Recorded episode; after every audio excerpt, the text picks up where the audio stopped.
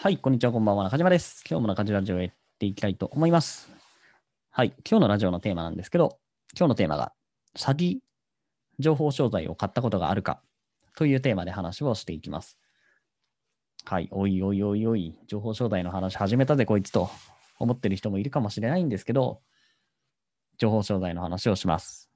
まあ、情報商材何かってね、わからない人のために簡単に説明をしておくとですね、えっ、と、まあ、情報を、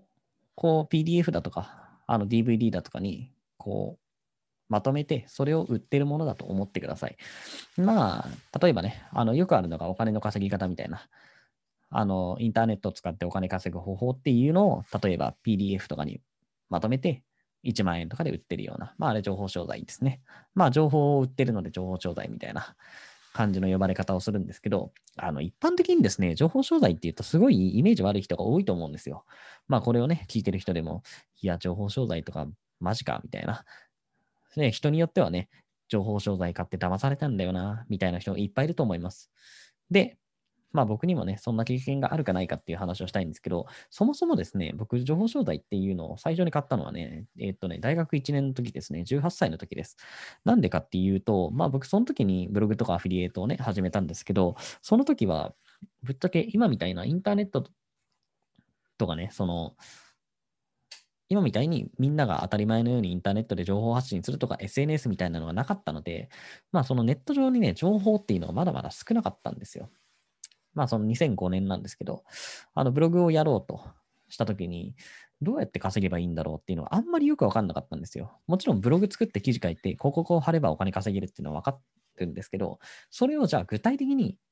どんなブログをどうやって作って、どんな記事を書いたらいいんだろうっていうのが分からなかったんですよ。じゃあどうしたかっていうと、その答えが書いてあるのが情報商材だったんです。はい、今で言えばね、あの、ネットで調べるとか、YouTube 見るとか、本読めば分かるんですけど、当時はそんなものが全くなかったんです。はい。まあ今でもね、ブログでお金稼ぐとか、まあアフィリエイトとか言うと、まあ情報商材まではいかなくてもすごい、あの、印象悪く持たれることが多いんですよ。あの、ネットの記事とかね、そういうところでも、あの、アフィリエイト広告っていうのがすごい、なんていうんですか。まあ法律違反な広告ね、まあ薬機法っていう法律を違反して、まあこれを塗るだけでシミがポロリと落ちます、みたいな。いやいやいやいやいや、シミがポロリと落ちるって、シミってそういうもんじゃないや、みたいな。顔のシミとかね。あとは、このサプリを飲むだけで、1週間でマイナス13キロ、1ヶ月でマイナス25キロだ、みたいな。いやいやいや、死ぬぞと。そんなサプリメント飲んでたら。いや、だからね、なんかそういうのダメなんですけど、まあそういう売り方をしてる人もいると、まあそういうことをね、結局やると、本当に痩せたい人だとか、そのシミとかね、顔のシミとかで悩んでる人はやっぱりそれにね、騙されて商品買ってしまうわけですけど、やっぱりね、そういうことをしてしまう人たちがいるので、アフリエイトとかってやっぱいいイメージ持たれにくいんですけど、えっと、今でもそうじゃないですか。で、当時はもっとそうだったんですよ。今みたいに、えっと、みんながインターネットとかまだそんなにする前なんで、スマホとかも出る前なんでね、もう超怪しい、超アングラなものだったんですけど、まあだからね、その情報商材みたいな ところで、まあ結局それもまた怪しいわけですけど、そういうところにしか情報なかったんで、まあ僕はね、18歳の頃から情報商材っていうのを買ってました。ちなみにですね、まあ全然関係ない話ですけど、僕、大学生をやってる時にね、にブログとかアフィリエイトやってたんですけど、その大学在学中に買った情報商材だけでも多分、えっとね、30万か40万円分ぐらい買ってます。一発じゃないですよ。まあ、値段ピンキリですけど、まあ5000円から3万円ぐらいに大体収まると思うんですけど、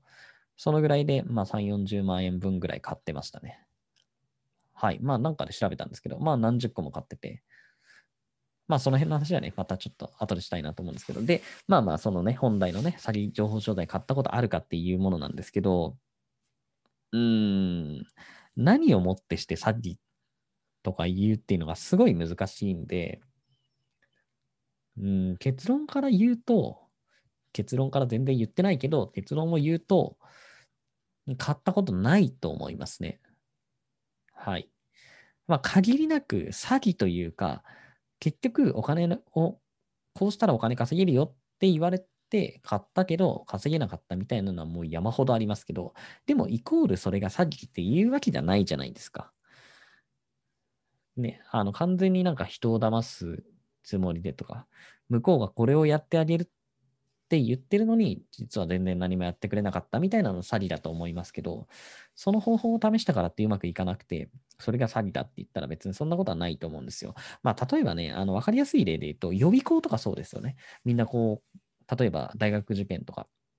するときにですね、必死になってこうあの予備校とか行って勉強するわけじゃないですか。自分一人で勉強していてもダメだと。予備校に行って、すごい熱血あの講師みたいな人に教えてもらって、自分はいい大学に行くんだと思ってる人、いっぱいいると思うんですよ。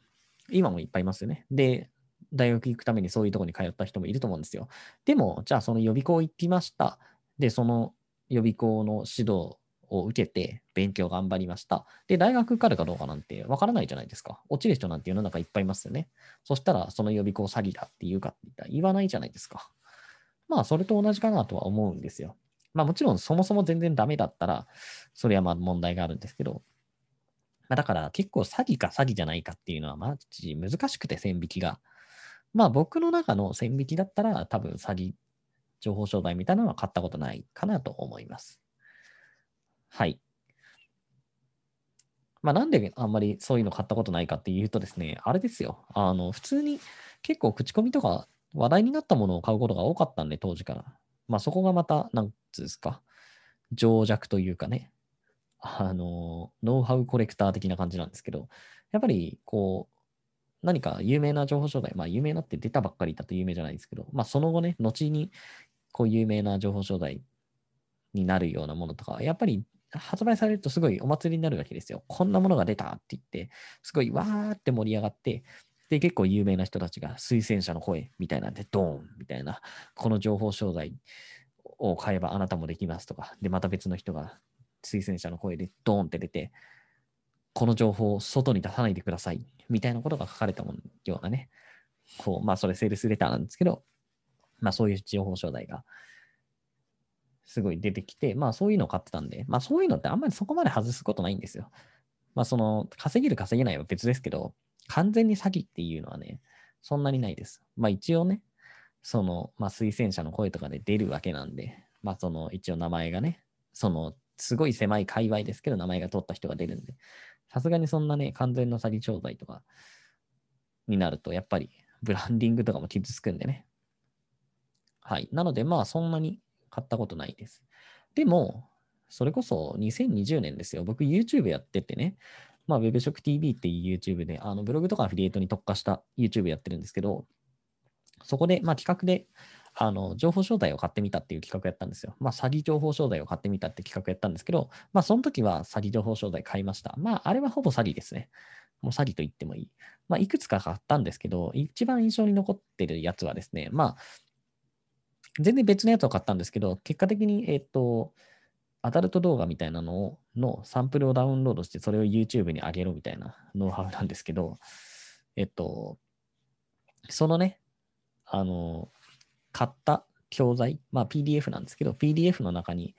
ある URL が間違ってるとか、あとはもうすでに存在しない、えー、と、サイトのサービスが紹介されてたりとか、このサービスを使うと、あなたも簡単にホームページできますよ、みたいなとか、ここに頼むとすごい安く作ってくれますよって書いてある URL の会社がもうすでにないとかね。いや、それは詐欺でしょ、さすがに。だってそれ、多分1万円ぐらいだったんです、その情報商材。で、僕はね、もういいんですよ。もう YouTube の企画なんで、全然それはもうね、逆に詐欺情報商材買うって言ってんだから、まあ詐欺情報商材でもう嬉しいみたいな、なんか謎のメンタルでしたけど、普通に本当にお金稼ぎたくてお金ない人が、わらをもね、わらにもすがる思いでそれを買って1万円払ってね。で、そんなの買ったらどうなるかって言ったら、それはやっぱさすがに怒るでしょ。だってもうそんなのね、会社も存在しないようなとこを紹介してたりとか、まあ情報自体がめっちゃ古くて、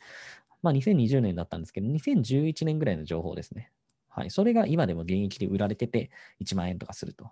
まあ、それはダメだろうと。もうそれ、これは詐欺と言ってもいいと思うんですけど、まあ僕が買ったのはね、一応別にそういうことではなくて、まあ稼げる稼げないって言ったら稼げないやつもあったけど、まあ実際に稼げるようになってる人たちもいたんでね、周りで。まあだから、そこまでひどい詐欺情報商材みたいなのは買ったことないです。はい。まあ、これを聞いてる人もね、まあ、情報商材だけじゃなくて、コンサルみたいなのに騙されたっていう人もいるんじゃないかなと思うんですけど、まあ、うん、今でもね、悲しいかな、情報商材も、コンサルも悪いやついっぱいいるんでね、まあ、そういうのには騙されないように、ぜひ注意をしてください。まあ、ツイッターしてる人とかはね、結構 DM が来たりして、いろいろ勧誘されたりすることもあるかなと思うんですけど、まあ、そういう勧誘で、あの、いいものっていうのはほぼないと思った方がいいです。はい。もう自分がなんかいろいろ調べた結果、あ、これかなって思ったのは別に全部否定する気ないですけど、そういう DM でなんか勧誘されるようなものに関してはほぼ100%あのダメなものだと思ってください。まあこれもね、僕が YouTube であの詐欺コンサルの手口を暴露するみたいな YouTube 撮ったんでね、ぜひそれよかったら見てください。はい。ということで、今回のラジオは以上になります。また明日配信予定なので、ぜひ時間があれば聞いてください。このチャンネルではブログアフリエイト、企業副業、自己啓発などをメインのテーマに扱っています。もし興味があればフォローしていただけるとありがたいです。では皆様良い一日をありがとうございました。